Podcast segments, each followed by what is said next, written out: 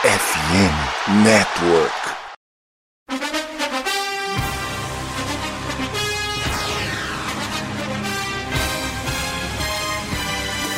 It would be a 57 yard try from this spot if they pick up no more yardage. Brady goes for the deep shot. He's got a touchdown! Scotty Miller! Oh my God! Steps into it. Pass is caught! Diggs! Sideline! Touchdown! Unbelievable!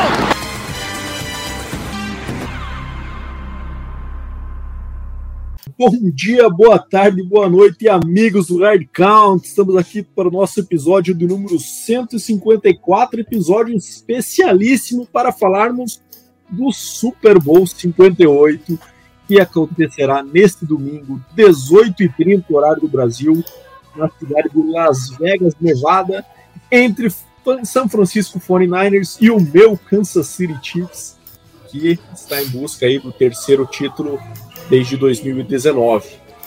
É, estou aqui com meu amigo Deminha para comentarmos um pouco sobre esse Super Bowl, mas antes também temos algumas outras notícias mais específicas aí que saíram essa semana, né, Deminha? A gente vai falar antes de entrar aí nos detalhes da partida. Fala aí, Deminha. Animado com o Super Bowl domingão? Bora lá? Bom dia, boa tarde, boa noite, amigos, badolas. É, sempre animado, né, para falar de futebol americano, Super Bowl, embora tenha que assistir o rival da minha equipe disputar mais um título. Mas vamos aí com todas as energias positivas, que tudo vai dar errado aí para o Kansas City Chiefs nesse próximo domingo e o 49ers vai voltar a ser campeão e vai é, espantar essa zica de dinastia aí é, e um possível back-to-back -back do Chiefs. Então vamos, vamos para cima falar da, dessas questões que você levantou primeiro e depois aí detalhar nossas opiniões sobre o quem deve ou não né, vencer o Super Bowl nas nossas visões. Exatamente, exatamente. Vamos ver como é que vai ser esse, essa partida aí. Eu e o Edemir vamos fazer uma análise mais setor a setor de cada time, para gente ver quem leva vantagem, dar uns palpites também aí na questão dos das lines, né, que a gente tem para para todas as posições, basicamente, do jogo, né? Super Bowl tem aposta para absolutamente tudo que você possa imaginar, então a gente vai dar alguns pitacos aqui também para quem quiser usar aí nos pitacos. Mas, cara, antes disso, antes de a gente entrar no jogo, saiu uma notícia muito legal, né? Que foi a definição do time que virá o Brasil é, no jogo de temporada regular, que acontecerá nesse ano, pela primeira vez um jogo da NFL na América do Sul, é, que acontecerá na, na Neoquímica Arena, né, estádio do Corinthians, e que muito se falou que seria o Miami Dolphins, né, que era o time que detinha os direitos aqui, né, de, de, mandar esses jogos, mas a gente não sabe muito bem o porquê, né, possivelmente o Miami Dolphins pode ter declinado, né, da, da, da preferência que tinha, e quem foi confirmado como mandante dessa partida, ou que estará, né, não necessariamente como mandante, né, mas que estará presente aqui, vai ser o Philadelphia Eagles, né? Então, um time é, forte, né? um time com vários jogadores bem interessantes aí, que vai estar no Brasil. E o jogo acontecerá na primeira semana é, da temporada regular, né? Então vai ser a primeira vez que teremos o jogo na sexta-feira na temporada, na, na, semana de abertura, né? Temos geralmente um jogo na quinta, né? Que é feito, que é com o time campeão enfrentando enfrentando algum outro adversário. E agora teremos uma sexta também, que será esse jogo no Brasil. Então, em São Paulo, na sexta-feira da primeira semana da temporada regular, Philadelphia Eagles contra um adversário ainda a definir, né? Daí começam as especulações, né, Deminha, sobre qual que vai ser esse adversário. É, a gente acha que, eu e o Deminha trocamos ideias sobre isso, né? A gente acha que dificilmente vai ser um adversário de divisão, né? Imagino que o Eagles também não vai querer ceder um mando de campo nesses confrontos de divisão é, que geralmente são bem disputados, né? É, então, que são bem definidores aí das classificações para jogar fora e longe da sua casa, né? E, então tem essa, esse porém. Tirando isso, daí os principais candidatos aí seriam é, Packers, Browns, Falcons, quem mais de minha? Packers, Browns e Falcons, né? Acho que são os times mais que a galera está especulando aqui como possíveis adversários. Temos também o Steelers, né, que não é um adversário de divisão, mas também é um adversário local ali, né, do, do estado da Pensilvânia. Então pode ser que tenha um certo apelo que eles não queiram levar esse jogo para fora do, do, país também, né? Então eu particularmente acho que vai ficar entre Browns e Falcons ali, né? É, então possivelmente eu, eu acho que vai ficar entre esses dois aí. Mas com possibilidade de Packers também, se viesse o Packers, que também tem uma torcida considerável no Brasil, né? Apesar de que eu acho que, né, minha, ah, os times que estarão presentes não vão ser muito relevantes para lotar o estádio, né? Acho que o estádio vai lotar de qualquer jeito. A gente está bem ansioso para notícias de ingressos e tudo mais, né? Para saber como é que isso vai acontecer, porque acho que não vai. Ah, tal time tem maior torcida aqui no Brasil e tal. Primeiro que esses dados são bem hoje imprecisos, né, na minha opinião. É, e segundo, que não vai fazer a menor diferença para o primeiro jogo da NFL no Brasil. Quem gosta vai querer ir, independente de que time for, né, Nemi? Ah, não tem a menor dúvida, né, cara? O, o fator principal é o evento, né? É essa primeira partida da NFL em solo brasileiro. É, a gente sabe do tamanho, da dimensão que a NFL tem no Brasil, né? O pessoal que acompanha aí é, os jogos, ou que produz conteúdo, é, ou que pratica o esporte no Brasil, né? A gente cansou de falar aí do, do FABR, tem pô, mais de 200 equipes aí no Brasil inteiro, então você puxa aí 200 equipes, com cada equipe com 50 jogadores, aí já dá mais de, é, sei lá, mais de é, 10 mil jogadores, acho que é isso na minha matemática, se não estiver errado, enfim, é muita gente, né? Então, com certeza vai lotar. É, fica aí o pessoal ansioso pela questão de valores, né? Acredito eu que os valores vão começar na casa dos 500 reais, acho que não vai ser menos do que isso. Porque, acho que por que, que eu acho isso? É, então, por que, que eu acho isso, né, Bado? Primeiro que, é, né, pegando uma linha aí crítica ao nosso país, tudo aqui parece que é quatro vezes no mínimo o valor do dólar, né, cara? Então você faz uma conversão meio na ponta do lápis aí grotesca, você vai pegar o dólar a 5 pila, o ingresso médio na, da NFL ali vai girar em torno de 100 dólares, um pouquinho menos em alguns lugares, 5 vezes 100, 500, então, então acho que vai partir mais ou menos desse princípio aí, vale lembrar que esse Super Bowl aí, por exemplo, tá com preço estratosférico, né, cara? Era é, 11 mil dólares, no mercado mais barato, super.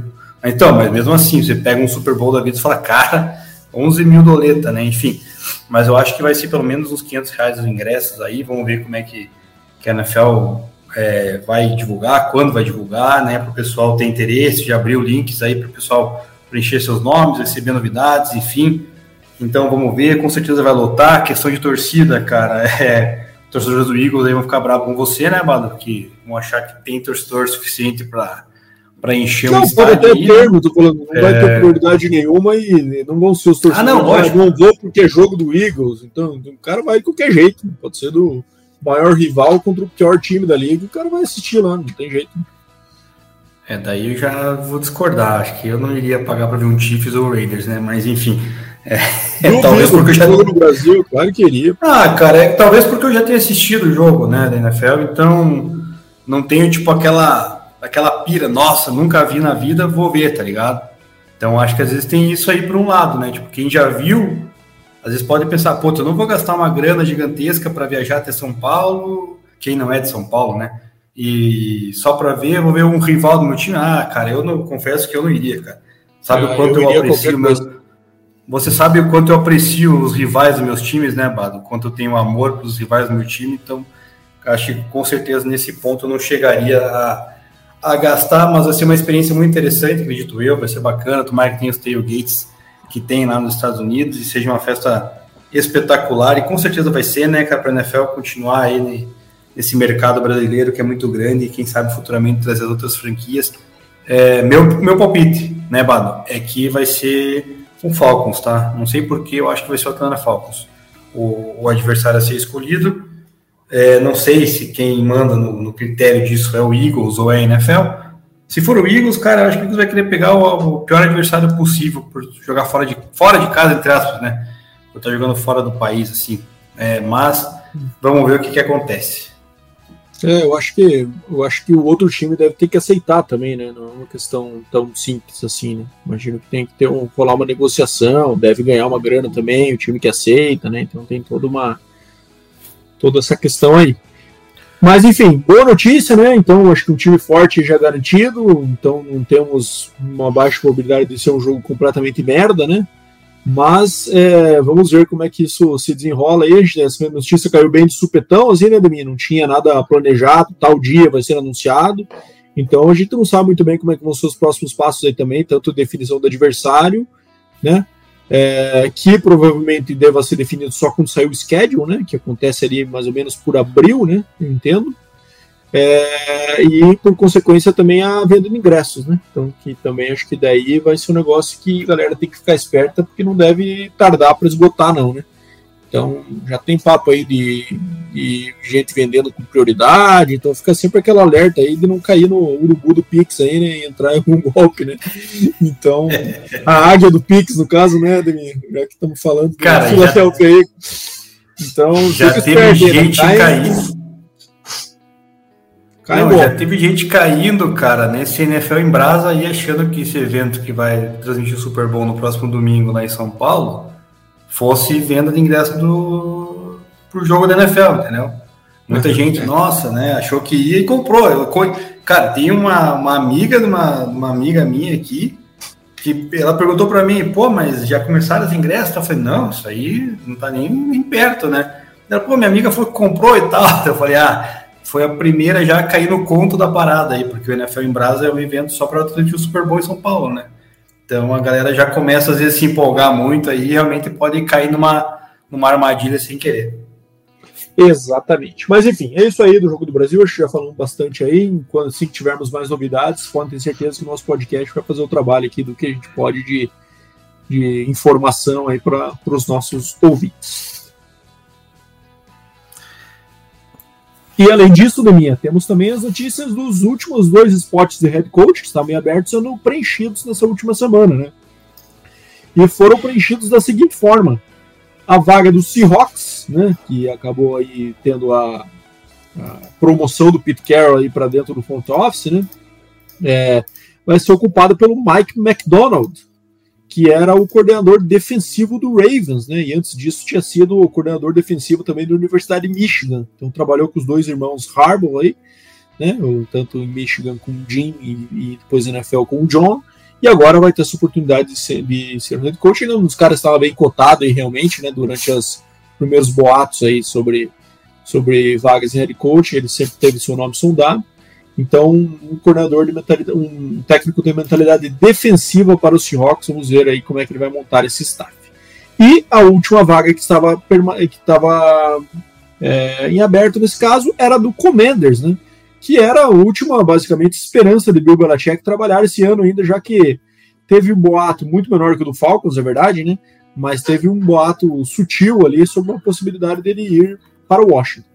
E isso não aconteceu porque o Washington decidiu contratar o Dan Quinn, que era o coordenador defensivo do Dallas, já tinha sido coordenador, é, já tinha sido head coach do, do Atlanta Falcons, né? Ele que tomou aquele, aquele 28, famoso 28 a 3 lá no, no Super Bowl para o Patriots, né? E antes disso tinha sido também coordenador defensivo do Seahawks, enfim. É um cara bem experiente e que acabou contratando aí como coordenador ofensivo Cliff Kingsbury, de minha. É, ele que tinha sido head coach do Cardinals, estava desempregado no último ano, né? E, enfim, é, chega agora para chamar as jogadas no Commanders também, junto do Dan Quinn. É, e o também definiu o coordenador defensivo agora, mas me fugiu aqui quem vai ser. E uma outra notícia que saiu é que o Eric Bieniemy, né, que era o antigo coordenador ofensivo do Chiefs, que tinha feito esse movimento lateral para o Commanders aí para poder ter a oportunidade dele chamar as jogadas e tudo mais não vai ficar no staff, então outro cara que está no mercado aí também. Vamos ver se ele ainda consegue se encaixar como coordenador ofensivo em outra, em outra equipe. Difícil, né? Porque os head coaches, a primeira coisa que fazem quando chegam já definem seus coordenadores, né? Principalmente ofensivo e defensivo, aí, para que é, sigam a mesma linha na montagem do staff. Mas vamos ver, ou até um retorno para o Chiefs ali, né? Mas uma que eu acho possível, mas acho que não na mesma posição, né? Que daí acho que o cara teria que retomar um pouco mais de baixo ali. Não sei se vai ser de interesse dele também. E aí, Lemir, o que achou dessas duas últimas contratações que faltavam para completar as oito, oito vagas que abriram durante essa off-season? É, o que me surpreendeu, não sei se você também, que nenhum dos dois coordenadores do Lions, né, que estão bem cotados, acabaram sendo, sendo escolhidos. Né? Mais um ano do Lions aí com seu staff completo. É, então, uma boa notícia para Detroit também. Né? É, sobre a questão do, do Lions, Bado, eu ouvi falar que o Ben Johnson lá que falou que queria permanecer mais um ano, né? Então, até a gente questionou, putz, vai perder essa janela, não sei o que lá, não sei se o ano que vem vai ser tão bom assim, é, mas de qualquer forma foi uma decisão, uma decisão que ele prioriza a cidade, o elenco que ele está, o quão longe foi nessa temporada, acreditando que possa dar boa. Então acho que não é de todo mal assim esse pensamento do, do Ben Johnson. E, estou para dizer o seguinte, né, Bado? A equipe do Washington Commanders aí, não sei quais são os planos, se vão querer trocar aí para pegar o Caleb Williams, né? Vale salientar que o Caleb Williams parece que, não sei se chegou a jogar é, na época como, ou conhecia, sei lá, o Kingsbury, né? Não, não chegou não. É, o, Kingsbury, o, o Caleb Williams acabou que ele era do Lincoln Riley, né? Ele era do Oklahoma com Lincoln Riley, que tem um histórico também de, do mesmo sistema, inclusive é da, da, do staff do, do Mike Leach, Texas Tech, lá daquelas épocas áureas. E daí depois, quando ele foi para o USC, o Caleb Williams transferiu junto com ele para lá. E daí o Cliff Kingsbury seria coordenador ofensivo do USC, mas ele acabou tendo o emprego do Cardinals bem nessa época. Então, não bateu de se encontrarem. Né? Entendi. Não, então é, não sei se vai influenciar ou não numa uma, uma mudança. Se não influenciar, eu já vou falar que o Commander está querendo ser o Panthers 2.0 aí da parada, né? Porque o cara simplesmente largar o Eric Bieniemy, que fez um trabalho até muito digno e honesto com o que tinha esse ano, né, mano?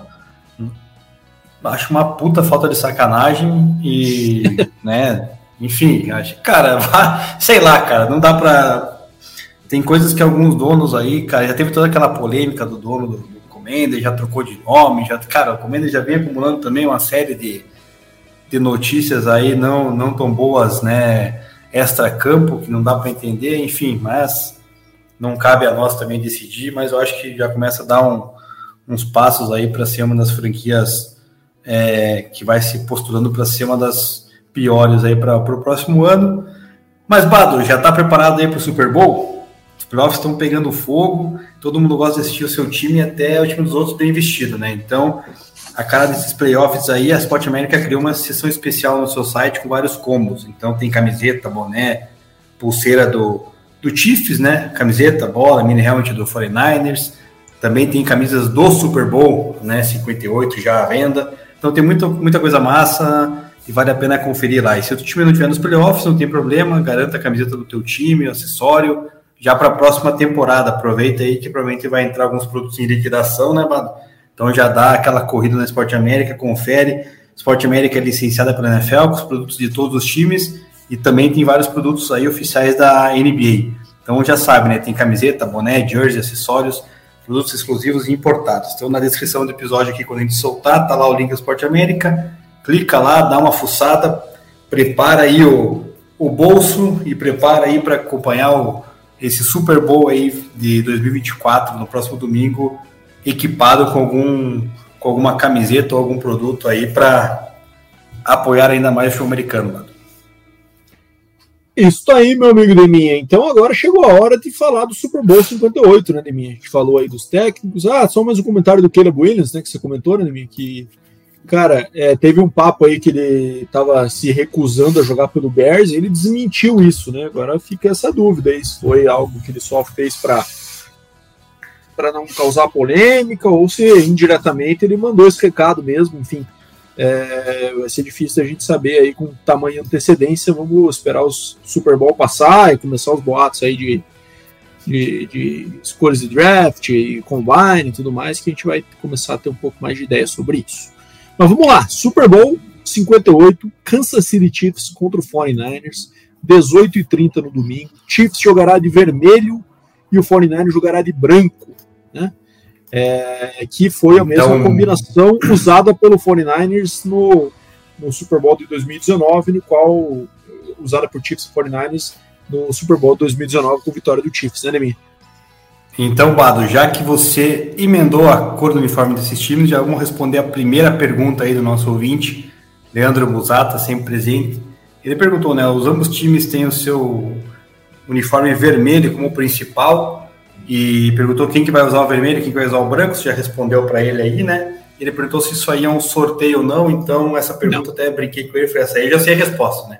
Então, isso cada aí. ano é uma conferência que, que tem a preferência de escolha, né? Então, eles que decidem qual, qual uniforme vão vestir, e esse ano era a escolha do Chiefs, né, Bado? A FC escolheria e o Chiefs preferiu ir com seu time, com o seu uniforme principal vermelho. É, pegando esse gancho, né, Bado? Já vale mencionar a, a sempre história da, dos confrontos entre equipes que vestem o uniforme branco e as equipes que vestem o uniforme eh, escuro, né? Então, essa diferença tá 30 a 27 para quem veste a camisa branca no Super Bowl. E a parte ruim para os torcedores do 49ers é que os últimos dois times ali que perderam vestindo o branco, um deles foi o próprio 49ers, né? contra Sim. o Chiefs. Então, não sei né, até onde vale essa, essa escrita da, da camisa branca aí e tudo mais.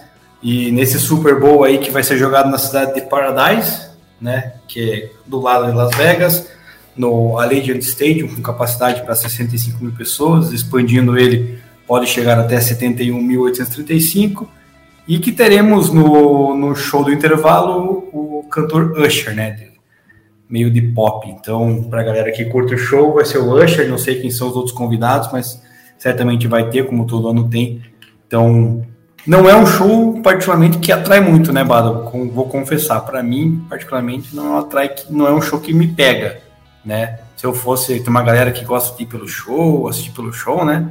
Esse é um show que o Usher, na minha visão, tá um pouquinho sumido aí, né, cara?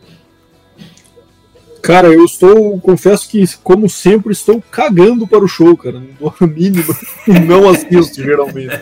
Então, para mim, não faz diferença nenhuma quem for cantar no intervalo, porque estarei focado na partida. É, e só para terminar aqui sobre os comentários aqui iniciais, Bado, a NFC lidera em 29 vitórias contra 27 da NFC, nos confrontos aí do, do Super Bowls. E o Kansas City Chiefs vai buscar esse ano, né, Bado?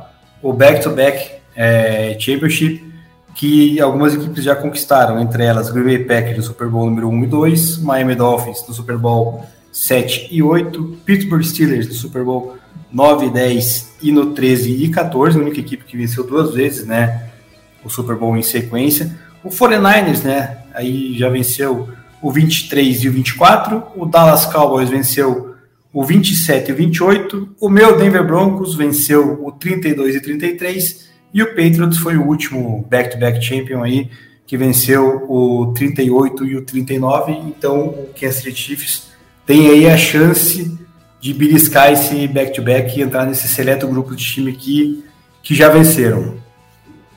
Com certeza, Deminha. Então, só respondendo a pergunta do Leandro aí também, né, que o Deminha já explicou bem, é, na verdade é como é um, um mandante da partida, ele muda todo ano de acordo com a conferência. Então, um ano é o mandante é AFC, no outro ano o mandante é a NFC, e o mandante tem o direito de escolher com qual camisa joga. Basicamente, esse é o critério utilizado para essa questão das camisas. Tem toda essa mística aí da camisa branca, mas o Chiefs aparenta não ligar muito para isso e tem a seu favor o último confronto entre 49ers, no qual saiu vitorioso com a camisa bicor, né, com a camisa vermelha.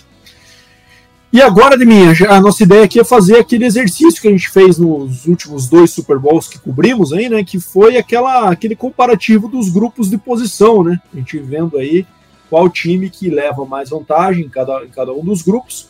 É, a gente basicamente vai, vai é, dar nota com uma, duas ou três estrelas para cada um dos grupos, né?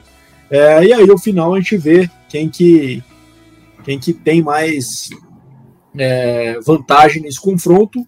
É, pelo que eu estou vendo aqui, é, das nossas escolhas, de minha, um ponto que já dá para se ressaltar que a gente não colocou uma estrela para nenhum, né? E aí acho que tem a questão aí de, do, de fato, os elencos dessas duas equipes serem bem fortes, né? Então são elencos bem equilibrados. E quem sabe o único que seria um seria o receiving corps do Chiefs, caso a gente não tivesse englobado o receiver com Tyrants, né? Daí imagino que seria um um, né? Mas como a gente colocou o Kelsey jogado ali, acabou dando uma, uma equilibrada ali também nisso, né? Mas vamos lá, passar posição por posição, Demida. Eu queria que você comentasse também as suas notas aí. É, vamos falar primeiro da principal posição do esporte, né? Quarterback, que a gente vai ter confronto de Patrick Mahomes contra Brock Purdy. É, acho que aí o Chiefs leva vantagem, né? Acho que o Mahomes claramente um caso de três estrelas para mim. E o Purdy, apesar de ter feito uma temporada maravilhosa, é, ao meu ver, ainda é um caso de duas estrelas, né? A gente não sabe muito bem como ele vai se comportar nesse palco. É, já teve alguns jogos aí mais pro final do ano ali que também foram um pouco esquisitos, né? Foi exposto em alguns momentos ali também. Então, assim, um cara que obviamente está num momento espetacular, mas é, acho que nesse confronto aí eu, eu coloco o Mahomes como três e o três estrelas e o Brock Purdy como duas de minha. Você, pelo que eu vi aqui, concorda, né? Ah, concordo, né, cara? Não dá pra gente é, considerar que o Brock Purdy ainda seja um, um quarterback de elite, né?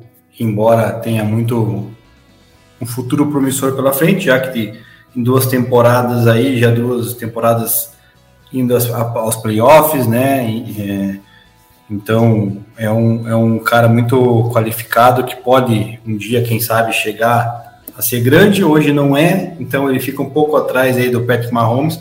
Teve uma temporada, né, Bado, não tão boa assim, o Patrick Mahomes, que já veio aí de prêmios de MVP, né, que já... Os playoffs, o todo É, então, deu uma esquentadinha, por isso ele tá com uma leve vantagem aí, também na minha visão de 3 a 2 E já analisando os quarterbacks, Bado, o Davi Souza perguntou se o Brock Purdy vencendo esse Super Bowl ele será considerado um, QB de sistema?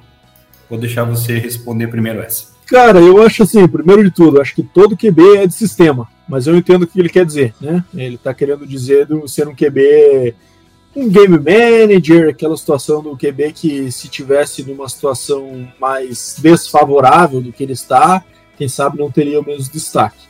Isso é muito subjetivo, né, Deminha? A gente fala aí bastante também, porque, cara, todo QB vai ter o seu sistema moldado para que ele renda melhor onde ele está, né? É, não adianta você pegar um QB que seja completamente imóvel e correr um sistema que tem read option, no, por exemplo, no seu playbook.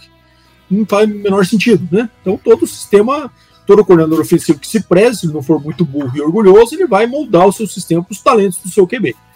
É, cara, eu acho que o Brock Purdy ao longo dessas duas primeiras temporadas dele, acho que ele já quebrou um pouco dessa, dessa questão de, de QB de sistema.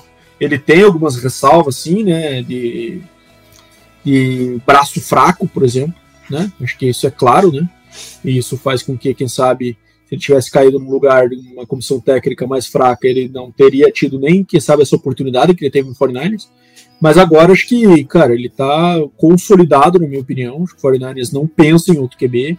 É um cara que levou o time primeiro para um jogo de conferência e no segundo ano já indo para o Super Bowl. É, não tem por que você pensar em outro QB, né? É, então acho que ele já superou esse estigma, na minha opinião. E, lógico, a menos que aconteça uma atrocidade no Super Bowl, levar muito mal. É, quem sabe ele fique um pouco marcado. Mas eu acho que a carreira dele está bem definida aí como longo prazo no 49ers, como o Kyle Shanahan, até o momento que ele estiver no comando da equipe aí, que parece que é algo que não tem por que acabar tão cedo, né, minha? Parece que todo mundo está bem feliz ali com os resultados que estão sendo, sendo colocados na mesa. E, enfim, é, ao meu ver, o Brock Purdy já, respondendo a pergunta do ouvinte, já superou essa, essa situação. É, cara, eu também acho. Essa polêmica veio aí, né, à tona essa temporada de QB, Game Manager, né, QB que, que pode mudar o jogo ou não pode. Então, é, veio de um QB que eu não vou nem citar o nome, que é um QB que eu particularmente nunca gostei, né? E que gosta de aparecer muito mais do que jogar, né? Então, tanto é que na postagem que ele fez essa semana, eu até comentei lá, né, cara? Ele falando que o Purdy é o décimo jogador, né, da melhor jogador do ataque do 49ers. Ah, e o que não é problema nenhum também, né? Muito bem na resposta. Né? então, cara, na minha visão, não tem nenhum problema o cara ser o décimo melhor jogador do ataque, né, cara? Tipo, o cara é, sozinho não vai ganhar um Super Ele parece ser bem desapegado com esse tipo de, de insinuação, estigma. Ele parece ser um cara bem layback, assim, né? Bem tranquilão e tipo, cara, deixa eu falar, tô nem aí, tô aqui vivendo meu sonho, né? é, num sistema Sim. que tô bem, tô levando meu time longe. Então, cara, pode falar o que quiser que tô feliz. É, ele parece ser esse tipo de cara, né? É a resposta que ele deu é. pro Demir, para quem não sabe, tá falando do Cam Newton, que fez uma declaração essa semana falando que ele era o, o décimo melhor jogador do, do 49ers aí, quem sabe, do elenco.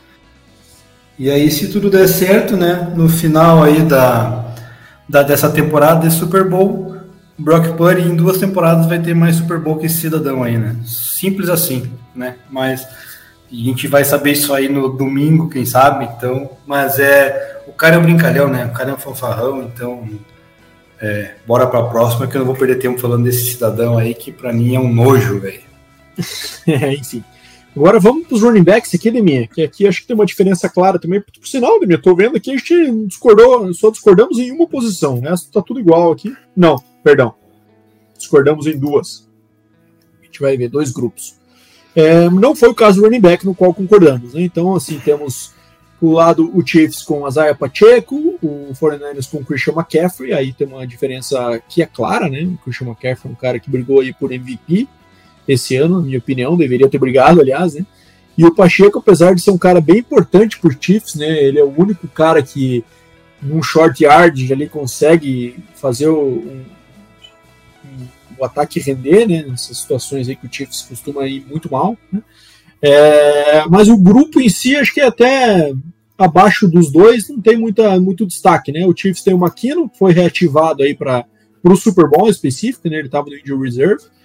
É, o Clyde edwards helaire tem tido boas atuações, hein, mas os demais acabam, lá Michael Pirine acaba nem entrando muito, né?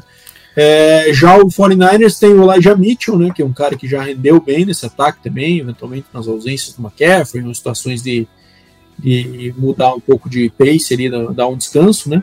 E eu, a gente colocou aqui também o Kyle Juszczyk, né, que é o fullback, que é o canivete suíço desse ataque, que alinha em várias posições, um cara extremamente atlético. Então, acho que, o meu ver, tem uma vantagem clara aí, principalmente pela presença do McCaffrey, mas acho que o grupo em si também é mais forte do 49ers. Então, eu coloco duas estrelas para o Chiefs, é, três estrelas para o 49ers, e você também vai nessa linha, né, Demi? É, exatamente. Para mim, o MVP da temporada é Chris McCaffrey, melhor running back também, né, da NFL, muito mais, muito mais à frente do que o Isaiah Pacheco, embora o Isaiah Pacheco seja um grande jogador, né, um grande motorzinho aí da equipe do Chiefs. É, inclusive, esse é um motor que o Chiefs vai precisar se quiser vencer esse Super Bowl, na minha opinião. Vai ter que ser terrestre, de forma terrestre, com o Isaiah Pacheco.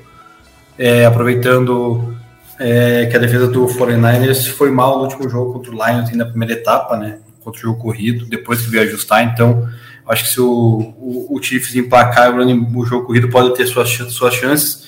Mas o Chris McCaffrey, por outro lado, o cara é, é, monstruoso, né? Então, ele, ele vai ter uma partida, na minha visão, aí, né, cara, com mais 100 jardas, seja elas correndo ou recebendo, ele é monstruoso.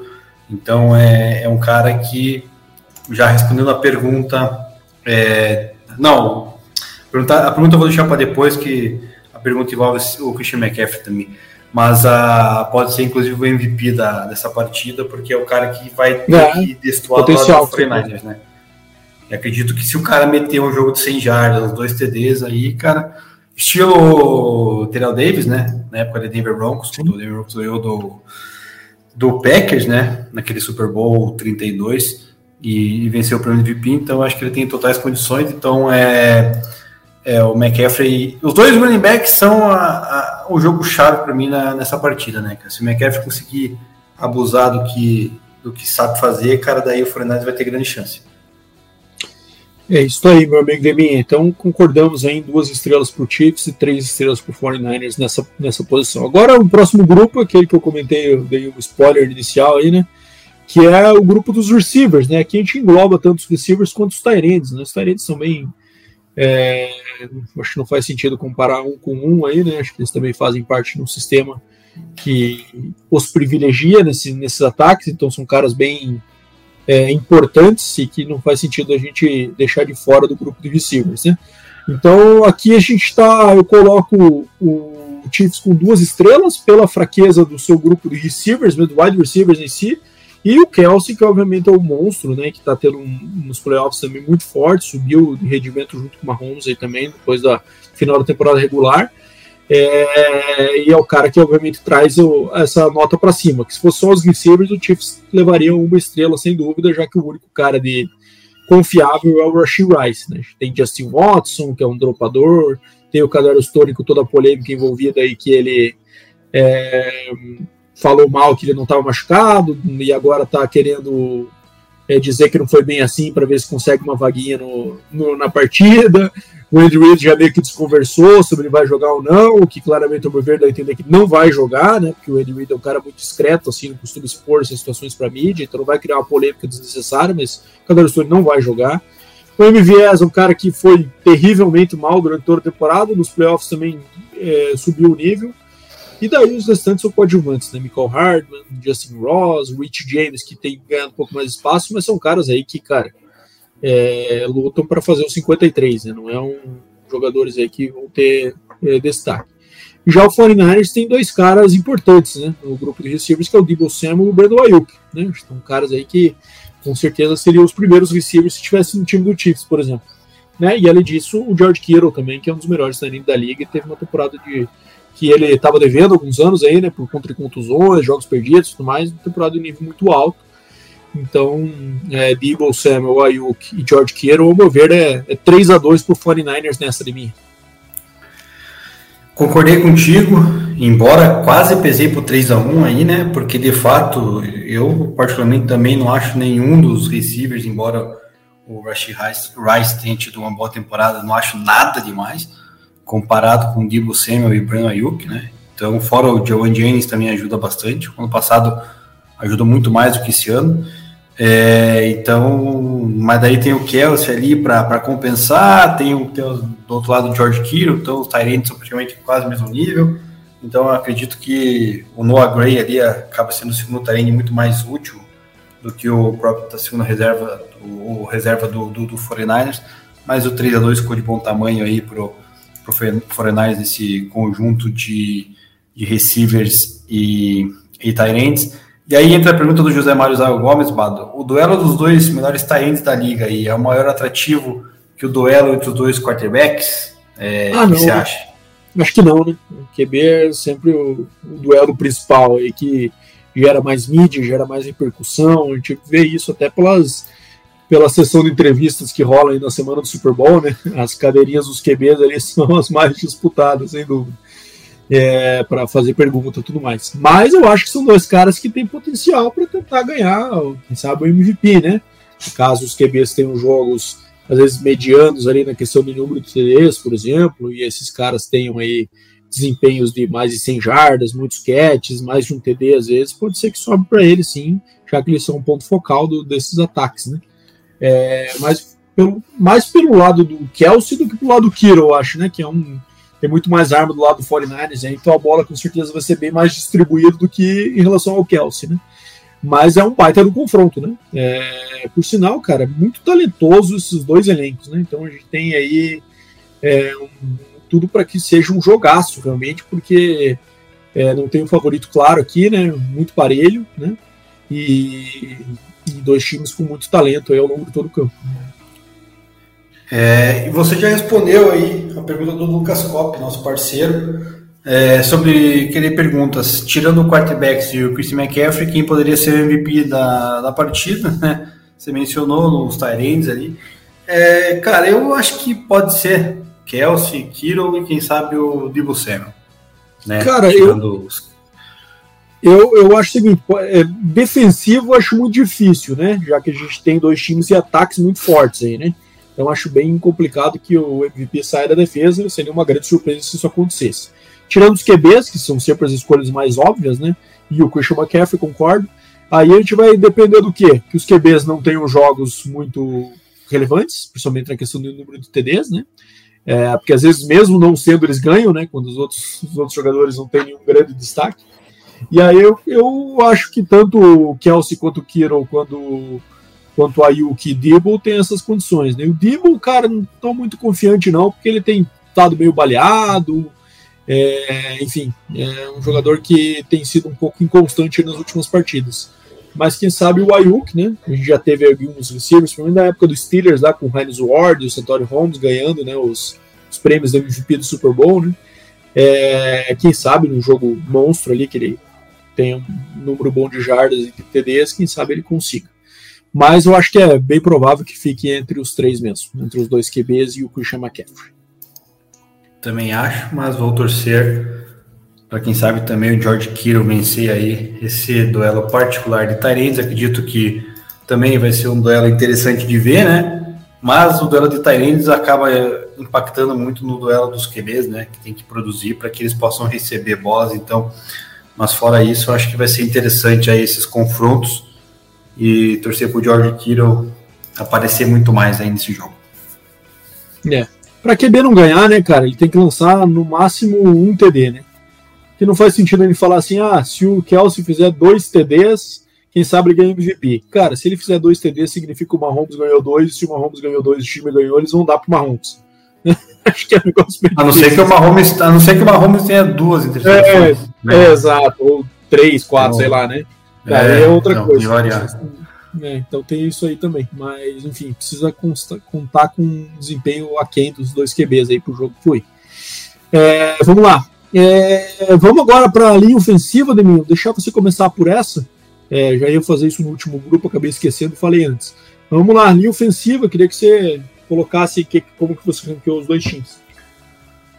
Cara, eu dei empate nessa linha ofensiva aí porque eu achei que a linha do Chiefs deu uma bela melhorada esse ano, especialmente no, durante os playoffs aí, foi muito bem, né? Tem um excelente center aí, o Creed Humphrey, daí tem um left guard muito competente que é o Joe Tunney, né? É, o problema e é que ele não querendo... né? tá, não, oi?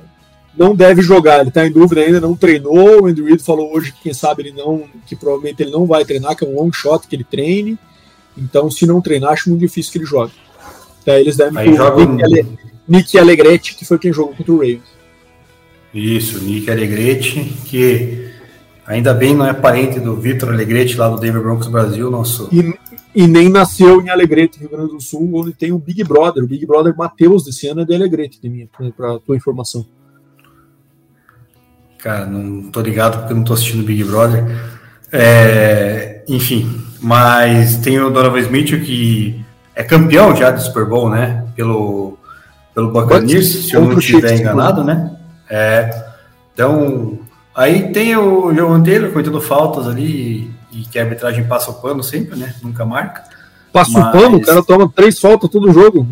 Imagina é, se não passasse. Tomar, tomar três, sendo que ele fez mais 20 para tomar três, né? Tem, tem, que pegar esse ponto aí também, né? Enfim mas às vezes ele acaba fazendo uma tendo uma certa uma certa competência ali bloqueando. E do outro lado, daí você tem o Trent Williams, né, melhor left tackle da liga, não tem que falar, tem ali um bom center, o Jake Brandel e o guard da John Feliciano e também o Colton McVitz ali, o right tackle. Então a linha ofensiva do, do 49ers é, é muito boa, né, cara? Protege muito bem o Purdy. Dificilmente você vê o Purdy tendo que sair do pocket, né? Então, por isso que o Purdy acaba, às vezes, é, tendo jogos muito excelentes, assim, porque tem muita calma dentro do pocket. Tudo bem que quando ele sai do pocket, ele também consegue fazer seus milagres, né? Mas é uma linha muito, muito capacitada, então acho que as linhas ali acabam, ambas vão acabar protegendo bem os seus quarterbacks aí nessa partida. Então a gente vai ter que ver como é que vai ser o desempenho, que nem eu falei, do jogo terrestre, que acho que esse vai ser o, o ponto-chave da partida. É, cara, eu particularmente coloquei 3 a 2 pro 49ers, né? acho que a linha do 49ers é muito consistente, como você falou, tanto na proteção do Purdy, mas também abrindo espaço pro McCaffrey, né? O teve a temporada que teve, certamente com muita ajuda desses caras, então é uma linha que também foi muito consistente durante todo o ano. Eu não confio nos tecos do Chiefs ainda, acho que, cara, melhoraram muito, o Mahomes foi sacado uma vez só em todos os playoffs, é, mas, cara, agora o desafio é diferente, né? Vai ter Chase Young, vai ter Nick Bosa, vai ter Eric Armstead pela frente, então vai ser um desafio tanto, e sem o Joe Tooney ainda é mais desafiador. Então não fico muito confiante, não. É, acho que é uma linha abaixo do nível que o Chiefs apresentou nos anos anteriores, durante todo o ano demonstrou isso, e eu acho que existe um potencial de ser um pouco exposta no Super Bowl contra esses excelentes pass rushers aí. Então acho que é um potencial problema para o Chiefs a pressão que vai sofrer nessa partida. E agora vamos para a linha defensiva de minha. É, dois grupos fortes dos dois lados, né? Como é que você avaliou aí? É, também de empate na, nas duas linhas defensivas, né? O Chiefs tem aí o George Karlaftis e o Chris Jones, né? Como dois, duas peças fundamentais nessa defesa. Dois jogadores que pressionam muito os quarterbacks adversários. É, e quando não pressionam, eles acabam criando espaço para o Mike Dana, né? Então, esses três jogadores da linha defensiva do Chiefs são muito importantes, então são muito bons. Assim como a gente tem do lado do 49ers, só que daí o 49ers a gente tem uma rotação muito grande, né, Bado?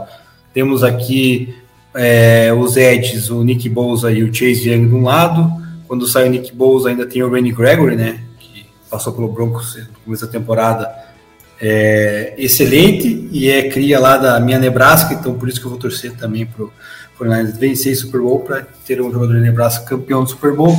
É, tem ali no meio da linha o, o Arik Armstead e também tem Javon Hargrave, que jogou ano passado no Eagles, né?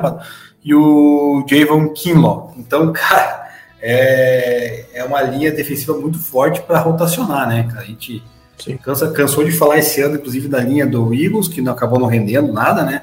Tendo bastante nome. Mas essa linha defensiva do 49ers ali, cara, pressionando o quarterback é, é algo fantástico. Falha bastante com, jogo, com relação ao jogo terrestre, né? Esse é, é o ponto de preocupação. Mas esses jogadores que eu mencionei aí são muito bons, então é, é três estrelas com toda certeza. Também coloquei para os dois lados, acho que a linha do 49ers aí, como você falou, não só os titulares, mas também a rotação muito forte, né? Mas tendo Chase Young do lado e Nick Bosa do outro é um absurdo, né? Dois caras aí, inclusive, jogaram junto no college, né? Foram draftados em um ano seguido do outro, que agora estão juntos novamente aí no 49ers, estão a dupla espetacular, né?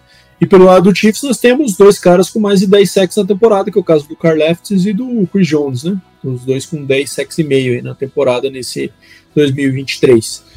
Né? Então, também dois grupos muito fortes e acho que são as fortalezas dessas duas defesas aí, né? São as, os grupos que mais sustentam esses bons desempenhos defensivos das duas equipes. O Chiefs aí com uma temporada histórica defensivamente, né? Muito tempo o Chiefs não tinha uma defesa tão forte como esse ano. E muito por conta dessa pressão aí também. E fica, quem sabe, a saideira do Chris Jones, né? Tem essa possibilidade aí. Ele que renovou só por mais um ano depois nessa off-season, né? Pode ser que acabe saindo nessa depois dessa temporada. Vamos para os linebackers agora, de minha. Dois grupos também muito fortes, né? Fortíssimos. Também coloquei empate 3 a 3 é, Muito né, pela participação do, do Willie Gay aí, que foi muito bem nos últimos jogos, cara. É, porque o Nick Bolton e o Drew Tranquil já estavam tendo atuações espetaculares na defesa, né? São aí, com certeza, dois bons linebackers da equipe do Chiefs que conseguem é, parar muito bem o jogo corrido e agora tem um desafio gigantesco que é enfrentar esse Christian McCaffrey, né? O Willie, Willie Gay tá então, tá de volta, né? Ele que perdeu o jogo contra o Ravens, exato. mas é um cara importantíssimo e já confirmado que tá de volta, depois da condição do pessoal. Exatamente. O jogo contra o Bills, né? E do lado do 49ers, cara, a gente tem o melhor linebacker da liga, né? O Fred Warner, na minha opinião. É, junto do Dre, Dre Greenlaw e do Warren Burks. É um trio espetacular também, muito rápido, cara, muito veloz. É, conseguem cobrir muito bem o campo, né, Bado? Vale salientar. Esses linebackers aí não param só o jogo terrestre, eles conseguem cobrir muito bem aí no, o jogo aéreo adversário. E é um ponto que o 49ers vai precisar, né? Para marcar Kelsey, que é o principal alvo do, do Mahomes. Então, se os linebackers que ele cobriu o Kelsey, cara, com certeza dificulta aí para a chance do, do, do, do Chiefs tentarem algo aí que vão ter que depender muito daí do jogo do, do Pacheco e também dos receivers, que daí já não são tão bons assim, né? Exatamente, cara. É, e lembrando que o Fred Warner interceptou o Mahomes no último Super Bowl, né? Que eles se enfrentaram, né? Então também tem essa questão de cobertura. Acho que isso é uma tendência dos linebackers atuais, né? A gente não vê mais muito aquele linebacker pesadão, grandão, só focado no jogo corrido. Não existe mais hoje em dia. Geralmente agora são caras um pouco, menor, um pouco menores e mais atléticos, né? É o caso do, dos, dos dois do Chiefs que a gente fala, do Nick Bolton, do Drew Tranquil, e do Willie Gay, que é um cara maior, mas assim, extremamente atlético e ajuda na cobertura também. Então eu acho que são seis caras que a gente está falando nesse, nesse, comparativo muito completo, e eu concordo aí com 3 a 3 também. Bora agora para a secundária de minha. Eu, esse foi um dos grupos que a gente acabou discordando aí, acho que foi um dos A gente só discordou na linha ofensiva e na secundária também. Eu acho que aqui o Chiefs leva um pouco de vantagem, tá? Acho que a secundária do Chiefs está num momento excelente. Trent McDuffie é uma escolha de, de draft aí que está se mostrando acertadíssimo, um cara que tem conseguido dar muito conta do recado, e da Jerry Smith, que tem uma temporada espetacular, né? É, só tomou aí o, o, primeiro TD na temporada no jogo contra o Bills, naquele passe ali milimétrico do, do Josh Allen no cantinho ali pro. Esqueci o nome do receiver, cara, do número 10 agora. Cara, tô ficando velho, isso não me acontecia o... antes, mas vamos lá. Shaq... É... Shakir? Isso, esse mesmo. Foi o, primeiro, o único TD na temporada que ele tomou, né? E além disso, os dois safeties também têm sido muito importantes, principalmente o Justin Reed, né? Que é um cara versátil, que vai ali pro sec também. Então a secundária do Chiefs, obviamente, é ajudada muito também pela pressão da linha defensiva, né? Que é sempre é uma coisa complementar à outra, mas acho que está no momento acima né, da, do 49ers, que tem nomes um pouco menos conhecidos, né? Tem o Charvarius Ward, é, tem o Teixon Gibson, que é o cara mais conhecido aí, que é o safety, né? Mas eu acho que ainda assim tem um pouquinho de, de distância entre, a, entre as, os dois grupos. Acho que o Chiefs está no momento melhor nessa temporada. É ele que o Charvarius Ward que também jogou no Chiefs, né? E hoje, cara, se jogasse no Chiefs, não sei se ele seria titular em relação a esses dois aí que eu mencionei, tá? Em relação ao, ao Trent McDuff e o Lajarius Need. Então, acho que isso já mostra aí que o CB1 do 49ers hoje, no ver, teria dificuldades em ser o principal CB aí do, do grupo do Chiefs. Então, ao meu ver, mostra já um pouco dessa vantagem. Não sei o que, que você acha de mim. Cara, eu coloquei empate, porque eu acho que a secundária do 49ers deu uma, uma, uma melhorada aí no, é, durante a temporada, não estava tão bem, então, óbvio, perdeu aí o seu principal safety, né? O tá lá no Fanga, né? É, mas foi muito bem substituído aí pelo Jerry Brown. O Tushon Gibson já é um cara mais experiente, eu gosto no Brown, se não me falha a memória. É, gosto muito de, do Dilmodor Lenor, aí o outro cornerback, é jovem, é uma revelação para mim. Dos jogos que eu vi, ele sempre foi bem, então eu acho que fica bastante nivelado nesse jogo, ainda mais, Bado, porque os wide receivers, perdão, da equipe do, do Chiefs não são tão bons assim, né? Então acho é, que é verdade, facilita um pouco na marcação, né? Então é por mais que a gente veja aí os bons cornerbacks do, do Chiefs para marcar Brandon Ayuk e Debo Samuel é outra coisa do que você marcar o contrário ali, né? E cara, então botei 3 a 3 por causa disso. E lembrando do você falou do, dos receivers ali na, na, na hora do que Daniel Stone, que essa semana falou ali que se a bola fosse para ele, ele seria o receiver 1, né? Alguma, alguma coisa assim, é. ele ainda mandou essa. É, o problema é que a bola não vai para ele porque ele não segura ela, né? Por isso que tá nessa situação. Mas é um piadista, né? Tá louco. O cara não tem a menor vergonha não, na cara, né? Cara, é aí que a gente vê, né, Liminha? Quando o cara tá no momento desse e ele não consegue parar de dar essas declarações aí, é porque você vê que não tem muito caminho mesmo, né? O cara ele é incapaz de, de conseguir fazer uma autocrítica, né? E acho que esse é o primeiro passo pro cara evoluir, né? E claramente ele não consegue fazer isso. Enfim, é, eu acho que é, eu acho que é um caso de que o Chiefs deve cortar no off-season, principalmente se ele não jogar no Super Bowl. É, o Andy Reid não gosta dessas polêmicas aí dentro do elenco aí com o cara que fica jogando contra. Então vai. Aliás, que técnico que gosta, né? Falar que bem a verdade, né? Então, acho que é um caso que ele vai estar tá procurando outro time aí na, em poucas semanas. E vamos fechar agora, Deminha, com os special teams aqui. A gente vai não vamos avaliar Panther, né? Não vamos avaliar muito retornador, que hoje em dia tem tão pouca relevância, né? No, jogo de retorno, com poucos retornos que a gente vê. Então é mais pelos kickers que a gente vai pesar na anemia. Harrison Butker versus Jake Moody.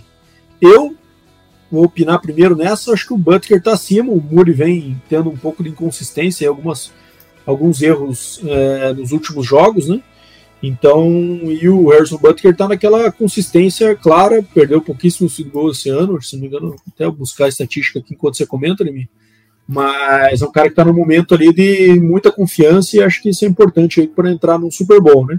Jake Moody é um rookie também, né, Nemi? Então pode sentir um pouco desse peso. Harrison Butker já é um cara muito experiente, já tem dois Super Bowls aí na, no currículo. Então, o meu ver é 3 é. a 2 com Chiefs com clareza nessa, ele tem, o Muri é um cara bom, né? Mas ele acabou sofrendo um pouco de inconsistência nesses últimos jogos ainda, né, Acho que isso pesa um pouco foi... e o fato de ainda é isso, né?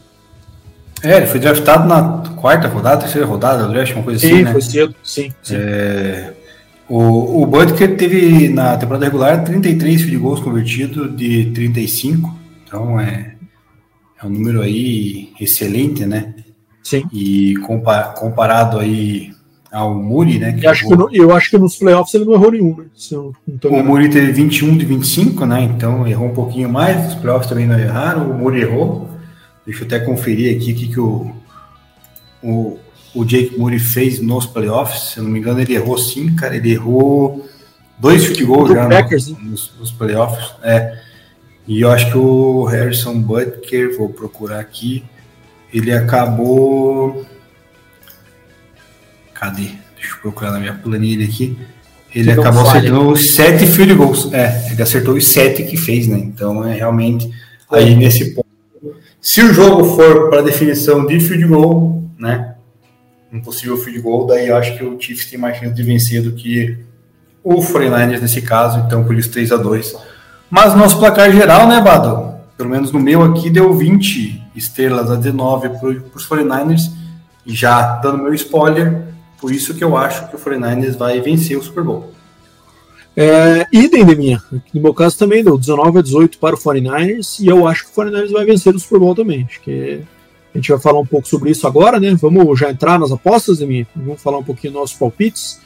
É, eu placar coloquei aqui 24 a 20 para o 49ers, na minha opinião. É, acho que é um jogo aí que é, tende a não ser uma explosão ofensiva como se espera, já que as duas defesas também são bem capazes. E eu acho que o 49ers, essa questão de ter muito mais armas é, e isso tornar muito mais difícil para a defesa cobrir é, com, do que tem o Chiefs, por exemplo. E lembrando que o Super Bowl é uma realidade completamente diferente, são duas semanas de preparação, os times entram no detalhe do detalhe do detalhe de qualquer tendência de cada um dos times. Então, assim, vai ser muito mais fácil mover para o 49ers conseguir neutralizar as peças do Chiefs do que o contrário, né? É, isso, a meu ver, vai fazer diferença. E eu acho que o 49ers acaba levando e o Kyle Shanahan tira esse estigma aí de perdedor no Super Bowl que ele tem desde a época do Falcons, né? teve aquela, aquele meltdown bizarro e depois no contra o Chiefs também teve a liderança e mais um meltdown, né?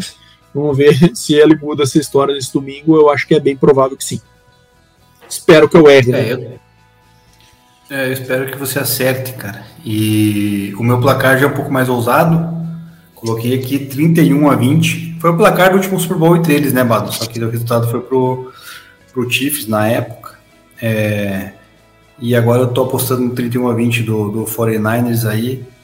E com uma atuação de gala, claro, do Christian McCaffrey. Então acho que o ataque vai acabar pontuando bem. Que a defesa vai dar uma seguradinha aí no, no poderio do, do, do Mahomes e companhia. Vai acabar segurando aí, mantendo o jogo com o placar do 49 do, do Chiefs não tão grande assim, então meu, meu palpite de placar exato é 31 a 20. Beleza. Então, com isso, nos nossos palpites e placares, a gente já tem as apostas das linhas aí definidas, né? A gente tem as duas lines aí, Chiefs mais um e meio, 49ers menos um e meio, eu e o Deminha vamos no 49ers menos um e meio nessa nosso, nosso pitaco, e o total de pontos também, né?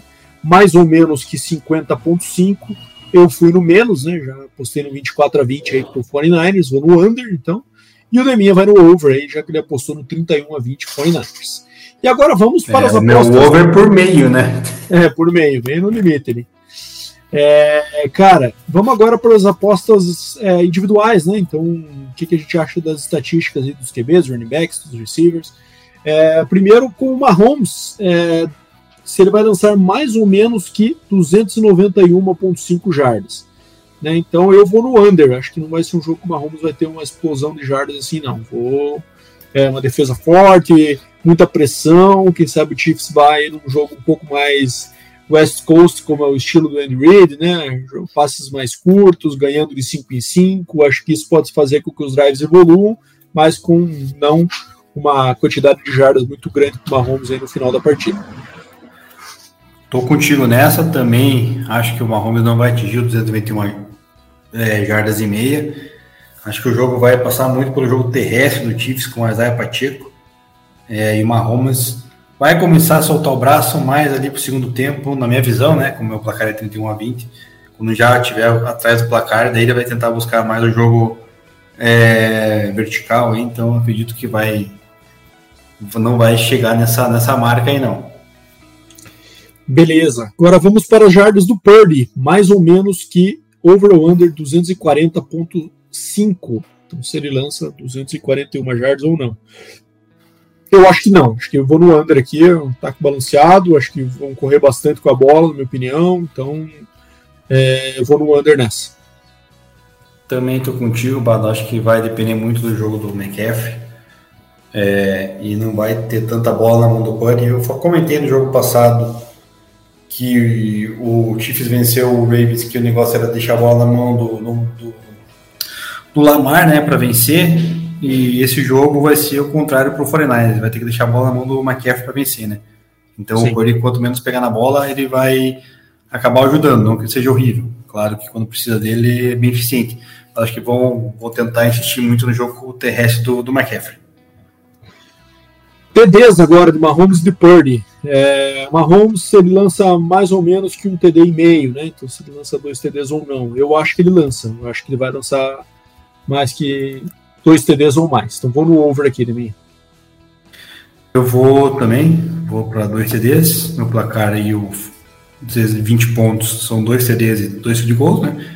Então acho que os dois TDs do, do Chiefs vão, vão vir por passes do, do, do Mahomes.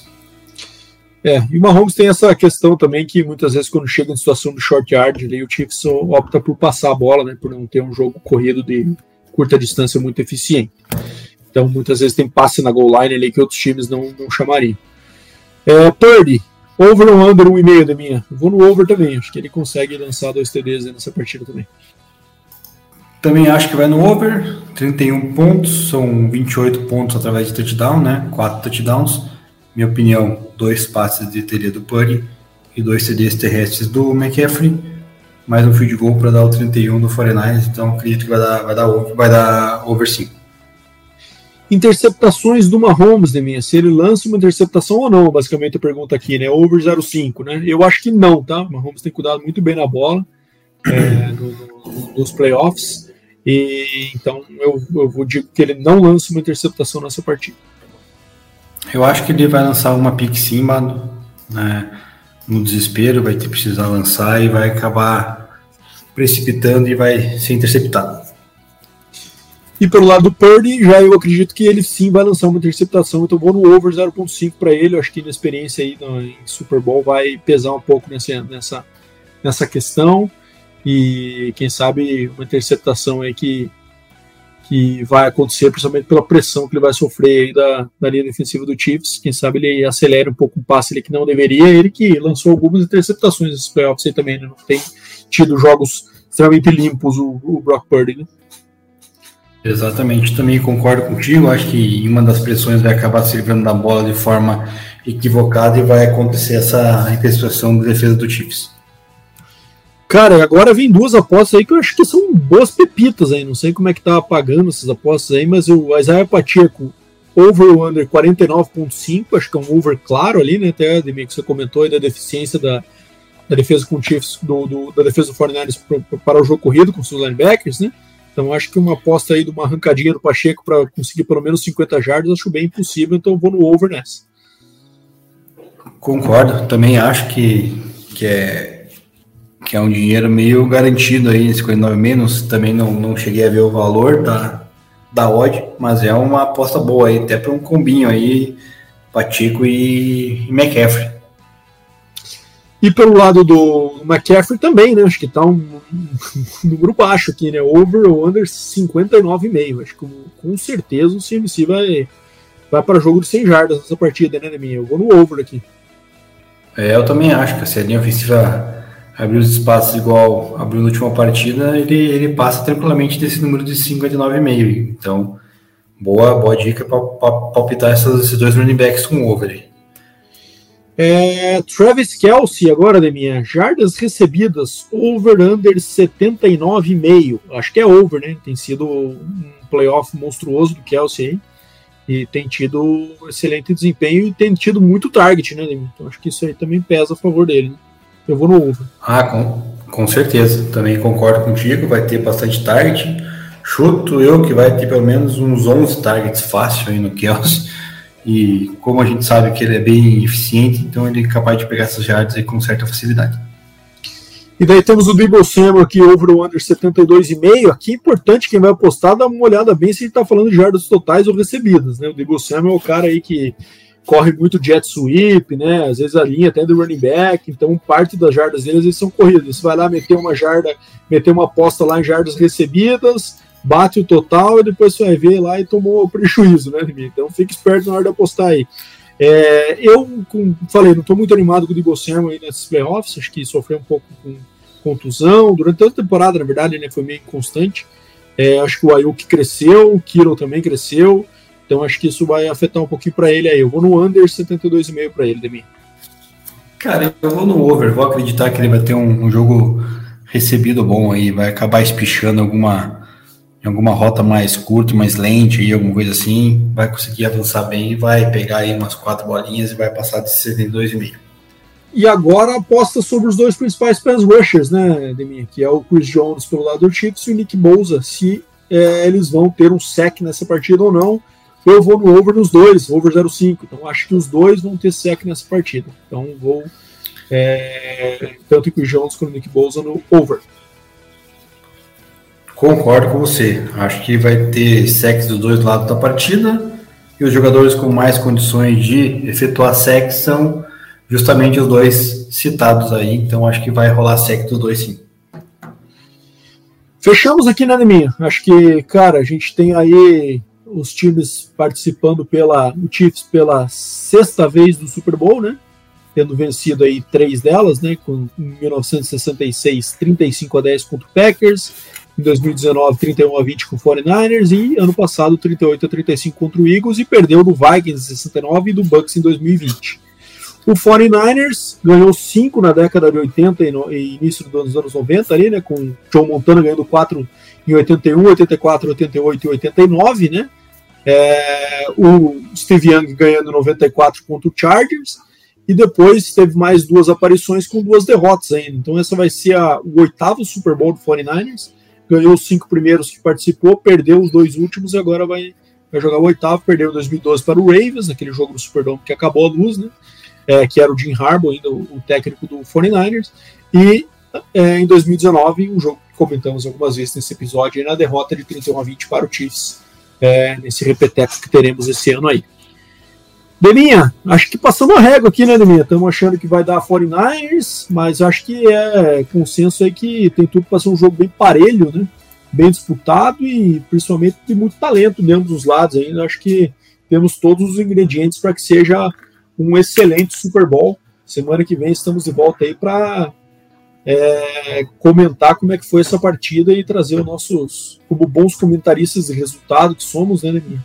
Falar como é que foi aí essa, essa partida que estamos ansiosos para que aconteça logo.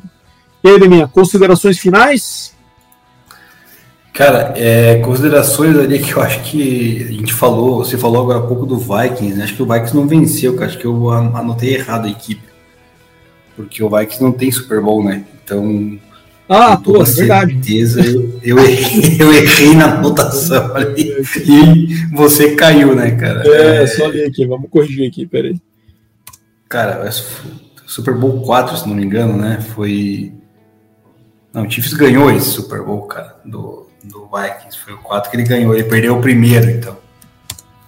É ah, isso, aí, isso, tá isso, isso, isso aí. Ele, ele, ganhou, ele ganhou 69 com o Hank Stram de técnico e perdeu o primeiro, que foi o Super Bowl 1, né? Que foi o primeiro título aí do, do Vince Lombardi, que tem aquela foto épica do do Landawson fumando e tomando cerveja no vestiário, né, Demi? Era o time do Chiefs que perdeu para o time do Vince Lombardi naquele primeiro Super Bowl.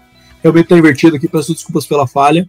O Vikings ainda é virgão do Super Bowl, então o Chiefs venceu em 69, 19 e 22 e perdeu em 66 e em 20, né? No ano da pandemia aí para o Bucks. Do 49ers está certo. Inclusive tá, a, a, a vitória cachapante de 55 a 10 com o seu Broncos em 89, né? Exatamente. O Broncos, quando vai para o Super Bowl e perde, Ele, gosta, ele não gosta de perder jogo difícil. Gosta de passar gosta, vergonha. Né? É, ele gosta de levar surra para dizer realmente não era para ganhar. Né? Se é para ganhar, a gente vai ganhar. Se é para perder, vamos, vamos deixar claro que a gente não estava querendo ganhar essa, essa merda aí. Já tomou surra do Seahawks, tomou essa surra aí do, do Foreigner, enfim. Mas é o time, segundo time, se não me engano, que mais chegou no Super Bowl, né? O, Denver Broncos com oito aparições lá da de Patriots e Steelers, se não me, me, me, falha a memória, só atrás de. Cara, acho que é alguma coisa assim. Algum time tem 11 e o segundo tem 8, enfim. Mas é isso aí, Bado. Cobrimos bem as nossas opiniões, esperamos que a gente acerte nossos pitacos essa semana, né, Bado? Que Sim. o San Francisco 49ers venha vencer o seu sexto título, não, venha sair da fila aí, né, desde 1994 que não vence, né, o, um título do Super Bowl e torcendo bastante, principalmente para o nosso amigo Dadá aí, que é um cara que acompanha futebol há, há um bom tempo e que com toda certeza ele deve ter visto o Fluminense perder os Pro 94 e quem sabe ele deve ter assistido o, o Fluminense ganhar algum dos, dos, cinco ali, né, cara? Já que ele é um cara um pouco mais experiente que a gente. Não, acho que não. acho que Será que não? Acho que viu, cara. Acho que já é, chegou. Não, ele, ele viu só por VHS alguns anos depois, aí, de 89. É, e não sabia se passava na TV brasileira também, tem mais essa, não, né? Aliás, você sabia que não passava, né? Certamente não passava. Mas tá. O NFL começou então, a passar é ali no começo dos anos 90, ali, né? Com, na Band, com o Bills ali, né? Ali que, que começou Mas passava VT ainda, né, cara? Era VT que passava, né? É. É, eu lembro, eu lembro que esses dias postaram lá o primeiro. Na, alguém postou no, no, no, Twitter, cara, o Super Bowl de 99 que o Denver ganhou do Falcons, que foi o primeiro que eu assisti, inclusive, no Sport TV, e foi onde eu virei torcedor do Broncos, que a narração eu não lembrava, cara, tinha sido do Luiz Carlos Júnior, cara. Luiz Carlos Júnior. Nossa, cara, cara é espetacular, cara. O cara como, acho que começou a narrar quando tinha 12 anos, né, cara? O cara nem é tão velho assim, o cara já tá três décadas na TV, né? Bizarro. Sim cara tá lá durando. Vai ser o novo Galvão Bueno aí, né, cara? Vai até uns 80 do na Pois é. Mas é isso aí, Deminha. Fechamos então. Bom Super Bowl a todos. Obrigado mais uma vez aos ouvintes que participaram aí. Espero que tenham gostado do episódio. E, cara, semana que vem estamos de volta aí, porque aqui é, nunca para, né, Deminha? Somos que nem NFL, né, Deminha? Nunca para. Vamos que vamos, valeu. Exato. E até os 155 aí com o resultado do Super Bowl. Valeu, moçada. Valeu, Deminha. Valeu, Bado. É, valeu, galera que ficou até o final. Valeu os ouvintes que mandaram perguntas. Espero que tenham curtido essa, esse pré-Super Bowl com a gente aí. É, depois aí comentem se gostaram, não gostaram, se a gente se concorda ou não. E semana que vem a gente vem analisar esse evento maravilhoso aí. Um grande beijo para todos, um abraço e até semana que vem.